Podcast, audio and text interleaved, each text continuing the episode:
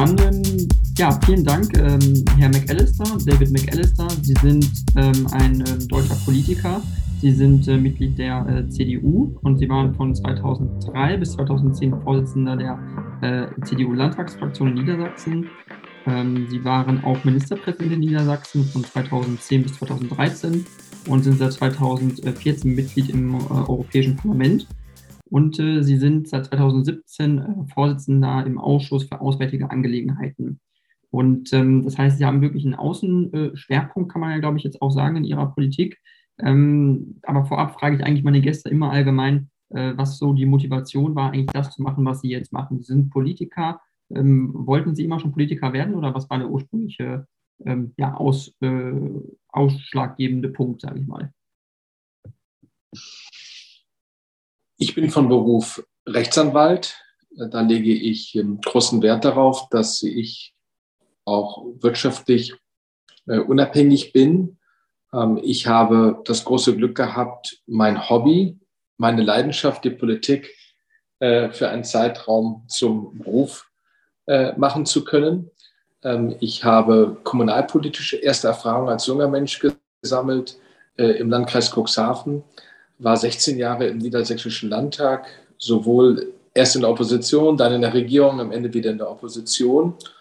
Aber alles hatte seine Zeit und ich habe ganz bewusst nach dem Ende meiner Amtszeit als Ministerpräsident entschieden, dass ich nochmal eine neue politische Herausforderung annehmen möchte. Und da kam eigentlich die Wahl zum Europäischen Parlament genau richtig. Ich bin leidenschaftlicher Europäer und sehe auch die Zukunft unseres Landes in einer starken und gefestigten Europäischen Union. Und so versuche ich jetzt meinen kleinen Beitrag dazu leisten, dass die Europäische Union ähm, effektiver, handlungsfähiger, besser funktioniert. Und zugleich ist meine Aufgabe auch, norddeutsche Interessen in Brüssel und Straßburg zu vertreten. Mhm. Okay, verstehe. Und ähm, ich würde gerne äh, sofort thematisch ein bisschen einsteigen, jetzt inhaltlich, ähm, weil das, was, glaube ich, die meisten Menschen jetzt beschäftigt, auch meine Zuhörerinnen und Zuhörer, ähm, das ist wirklich äh, einerseits der Krieg in der Ukraine, der russische Angriffskrieg auf die Ukraine und äh, eine drohende Energiekrise, die wir in, in Deutschland und in ganz Europa eigentlich äh, sehen oder, oder haben. Wie, wie schätzen Sie die Lage aktuell ein, was jetzt Energielieferungen angeht aus Russland? Glauben Sie, wie stark sind wir gefährdet, dass es wirklich gar kein Gas mehr ab Herbst, vielleicht schon ab diesem Sommer nicht mehr kommt. Die Folgen des russischen Angriffskrieges gegen die Ukraine dominiert auch die Arbeit derzeit im Europäischen Parlament. Äh, letztlich sind wir alle am 24. Februar am frühen Morgen in einer äh, anderen Welt äh, aufgewacht. Dieser Krieg ist ja nicht nur ein völkerrechtswidriger barbarischer Angriffskrieg der Russischen Föderation gegen die Ukraine. Dieser Krieg stellt die Stabilität Europas und die gesamte internationale Ordnung auf wahrscheinlich die härteste Probe seit Ende des Zweiten Weltkriegs. Und deshalb ist das eben auch ein Thema für uns in der Europäischen Union.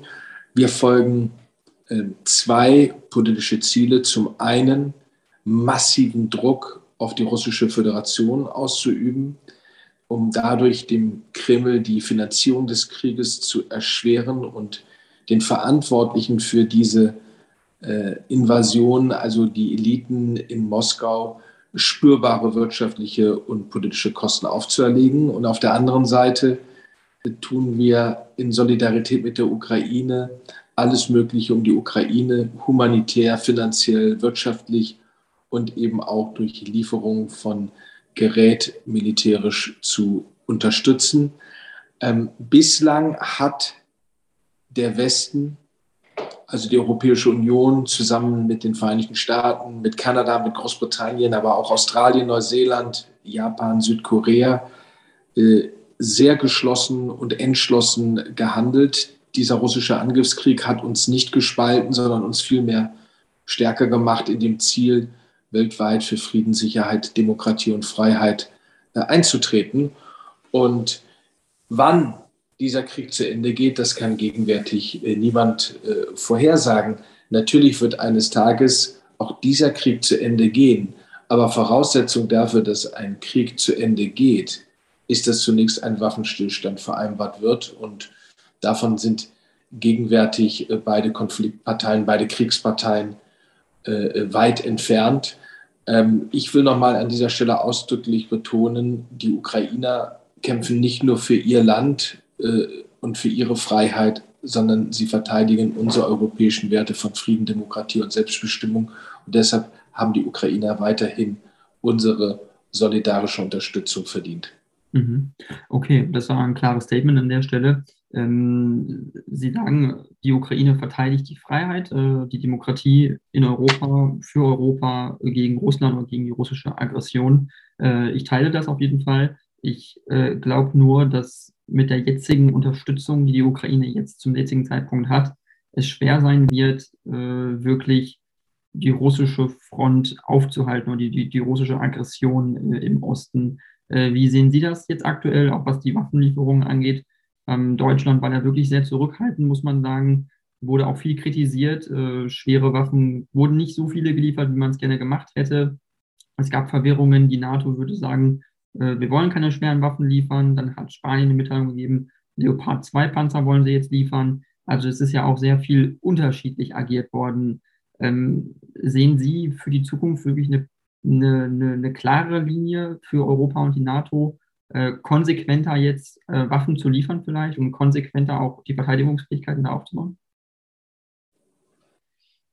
Der Westen hat sich entschieden, die Ukraine auch militärisch zu unterstützen, ohne zugleich Kriegspartei zu werden. Das heißt, wir stellen Gerät äh, zur Verfügung, äh, Waffen, damit die Ukraine ihr Recht auf Selbstverteidigung gegen diesen völkerrechtswidrigen Invasionskrieg wahrnehmen kann.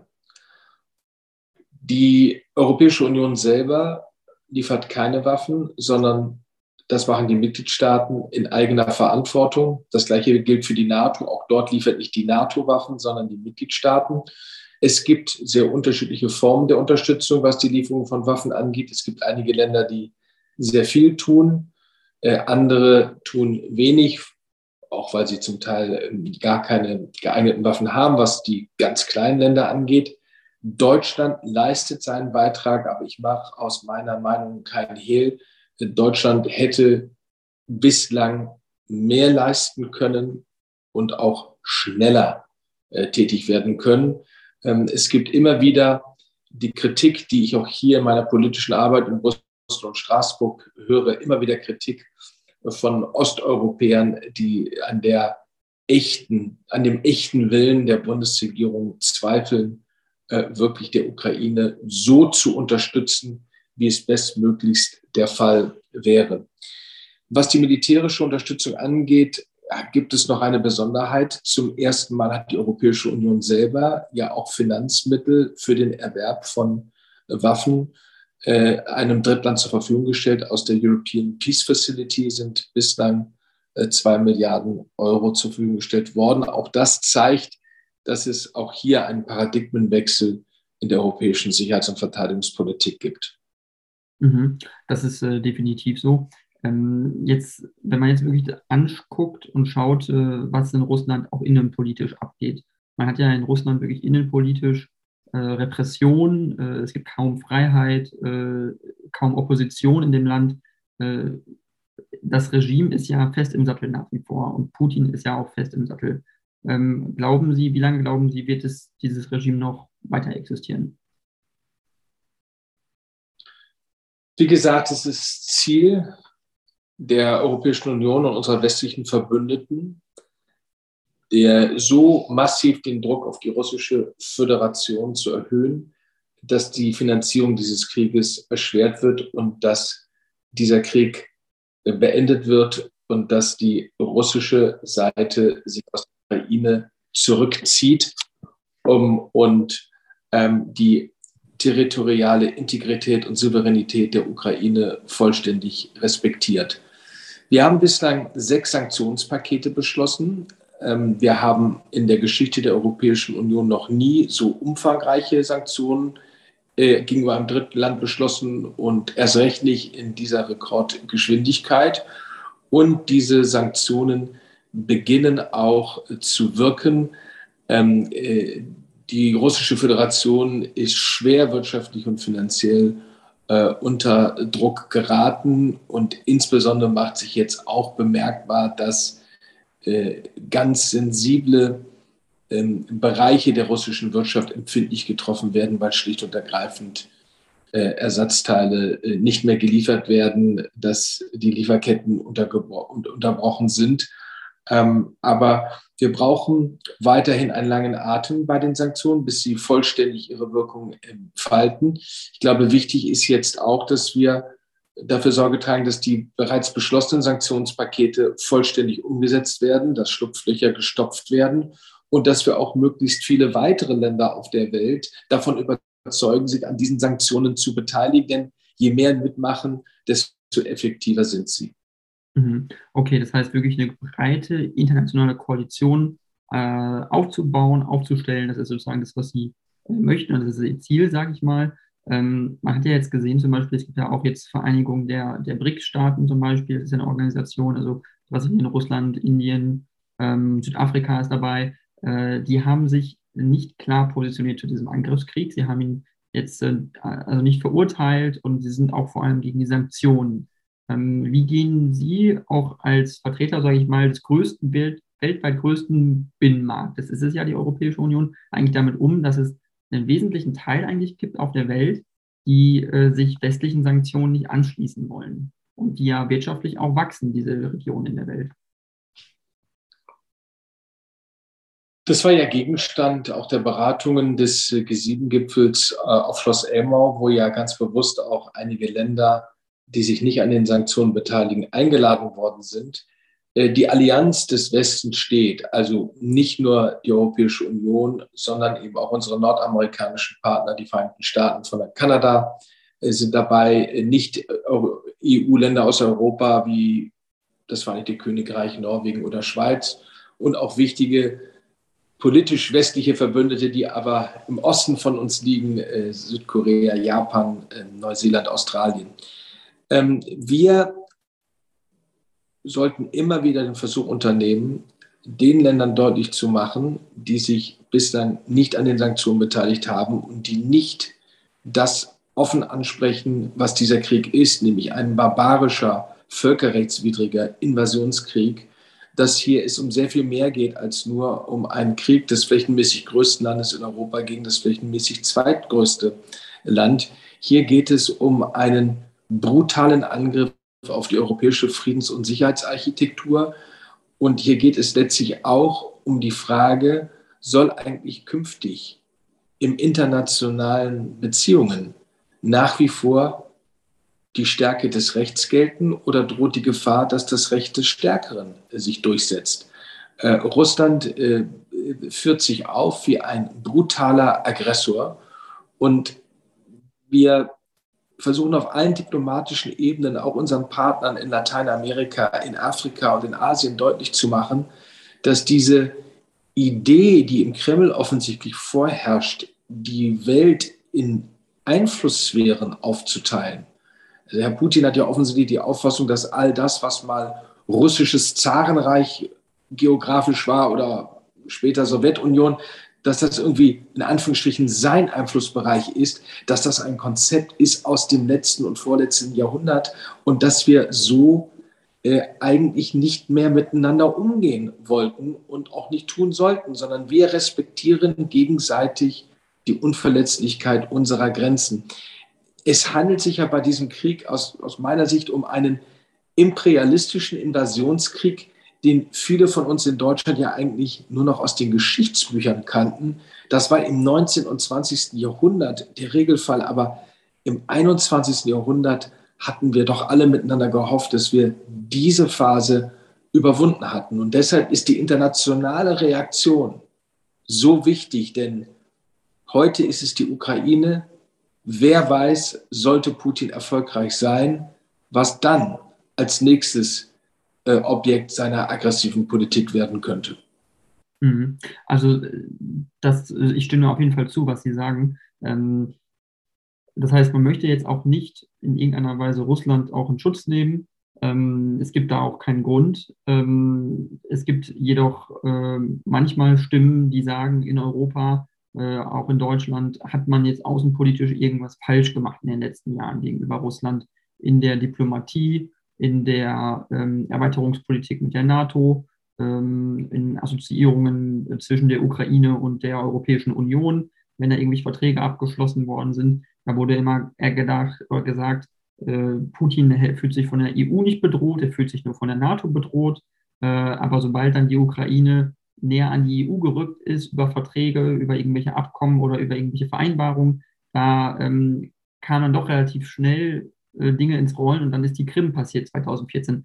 Also glauben Sie, dass er sich doch inhärent bedroht fühlt dennoch, obwohl ja keine aggressiven Handlungen, weder, also überhaupt nicht von der EU und auch nicht von der NATO kommen, aber dass er sich in seinem wirren Kopf trotzdem bedroht fühlt durch, dieses, durch diese Bündnisse.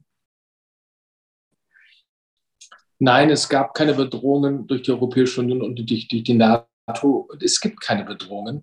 Äh, das ist das äh, russisch, das Narrativ des Kreml, äh, hier eine ideologische Begründung für diesen Angriffskrieg zu liefern. Ich bin erstens der Auffassung, dass die Einteilung in Interessensphären, die ich bereits angesprochen habe, ein, ein vollkommen abwegig ist. Zum Zweiten bin ich der Auffassung, dass jedes Land selbst entscheiden kann, wie es sich außenpolitisch positioniert. Schauen Sie sich die sechs Länder der sogenannten östlichen Partnerschaft an. Äh, Armenien, Aserbaidschan, Georgien, Belarus, die Ukraine und die Republik Moldau.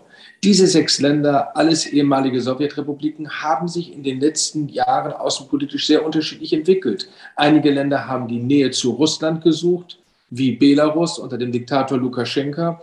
Andere Länder wie die Republik Moldau, wie die Ukraine, wie Georgien sind auf einem europäischen Integrationskurs. Und jedes Land soll das selber entscheiden. Kein Land muss ein anderes Land um in Anführungsstrichen Erlaubnis bitten, wie man sich positioniert. Der wesentliche Unterschied zwischen der Ukraine und der Russischen Föderation ist, die Ukraine ist eine parlamentarische Demokratie. Die Ukraine hat rechtsstaatliche Strukturen. In der Ukraine herrscht Medienfreiheit. Das heißt, die Ukraine steht für etwas ganz anderes als das autoritär regierte äh, äh, Russland eines Diktators Wladimir Putin. Und deshalb ist dieser äh, Angriffskrieg Russlands gegen die Ukraine auch der verzweifelte Versuch der, äh, der, dieser kleptokratischen Entourage um den Diktator alles das, was nach erfolgreicher Demokratie oder Rechtsstaatlichkeit in der unmittelbaren Nachbarschaft aussieht, äh, dann auch äh, zu zerstören.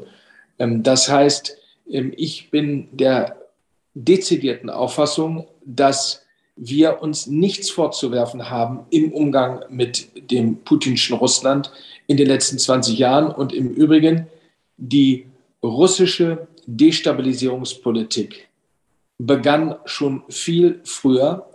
Äh, denken wir an den Georgienkrieg 2008. Denken wir an die, das russische Festsetzen in Transnistrien auf dem Gebiet der Republik Moldau. Denken wir an die Propagandaaktivitäten, Fake News, die permanenten Provokationen. Denken wir an die russischen barbarischen Aktivitäten im syrischen Bürgerkrieg oder auch äh, in Libyen. Äh, all das sind Beispiele und Belege dafür, dass seit Jahren äh, das putinsche Russland äh, eine ähm, destruktive, aggressive Politik fährt. Und wir sehen ja immer den 24. Februar als den Beginn des Krieges zwischen Russland und der Ukraine. Ich selber bin drei Wochen vor dem 24. Februar, Ende Januar, Anfang Februar noch in der Ukraine gewesen, unter anderem auch in Saporischia und im mittlerweile vollständig zerstörten Mariupol. Äh, dort haben mir die Menschen immer wieder in Einzelgesprächen gesagt, für sie hat der Krieg 2014 bereits begonnen mit der völkerrechtswidrigen Annexion der Krim und anschließend äh, den Gefechten entlang der Demarkationslinie im Donbass. Es sind ja zwischen 2014 und 2022 14.000 Menschen getötet worden entlang der Demarkationslinie durch russischen äh, Beschuss, durch Artillerieangriffe und durch andere Aktivitäten. Hm. Ja, es ist schrecklich, es ist ganz, ganz schrecklich und äh, man will sich jetzt gar nicht ausmalen, wie viele Menschen jetzt schon gestorben sind, aber Schätzungen gehen ja auch schon jetzt äh, nach einem halben Jahr Krieg, äh, also ca. 60.000 bis 70.000 tote Soldaten, das habe ich zumindest gelesen, ähm, und nochmal 30.000 bis 40.000 tote Zivilisten, Schätzungen, vermutlich ist es nochmal deutlich höher, also man kann davon ausgehen, mindestens 100.000 Tote innerhalb von einem halben Jahr, vermutlich mehr. Ähm, das heißt, es ist ja wirklich ganz, ganz schlimm, was passiert. Jetzt hat, äh, gibt es aber zum Beispiel Annalena Baerbock, stand jetzt kürzlich in den Medien, hat jetzt gefordert, der G20-Gipfel, der kommende, darf nicht zur Bühne für Russland äh, werden, weil Russland an dem G20-Gipfel teilnehmen möchte. Wie sehen Sie das? Äh, in so einer, in so einem großen Forum hat ja ein einzelnes Land wie Deutschland oder auch die europäischen Mitgliedstaaten, die an dem G20-Gipfel teilnehmen, nicht das Recht, Russland auszuschließen und nicht die Möglichkeit, sollte dann ein Land wie Deutschland das boykottieren und sagen, wenn Russland kommt, kommen wir nicht?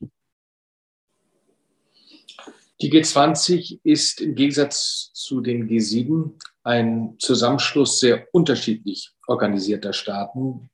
Die G7 sind ein Zusammenschluss der westlichen Demokratien, marktwirtschaftlich geprägt. Äh, bei G20 kommen sehr unterschiedliche Akteure zusammen. Das autoritäre China, äh, um als Beispiel zu nennen, oder eben auch Länder aus allen Teilen. Am Ende wird es hier auf die äh, indonesischen Gastgeber ankommen. Die indonesischen Gastgeber sind aus meiner Sicht gefordert, ein Format zu finden, wie man den unterschiedlichen Interessen und Erwartungen der Teilnehmer gerecht werden kann. Das erfordert ein hohes Maß an diplomatischem äh, Geschick. Ähm, ich kann auf der einen Seite nachvollziehen, dass äh, Russland als Mitglied der G20 auch in Jakarta teilnehmen soll, weil es ja auch kein Konsens äh, innerhalb der, G2, der anderen G19 gibt, wie man mit Russland umgeht. Auf der anderen Seite kann ich aber auch sehr gut nachvollziehen, dass äh, Länder wie Deutschland, die USA, Kanada, das Vereinigte Königreich, Frankreich, Italien äh, eben nicht äh, einem Diktator wie Wladimir Putin hier die Bühne bieten wollen. Äh, möglicherweise äh, gibt es ja auch eine Lösung, dass Herr Putin selber nicht am Gipfel teilnimmt. Herr Putin vermutlich nicht, aber Herr Lavrov ist ja vermutlich ein Teilnehmer dieses Gipfels.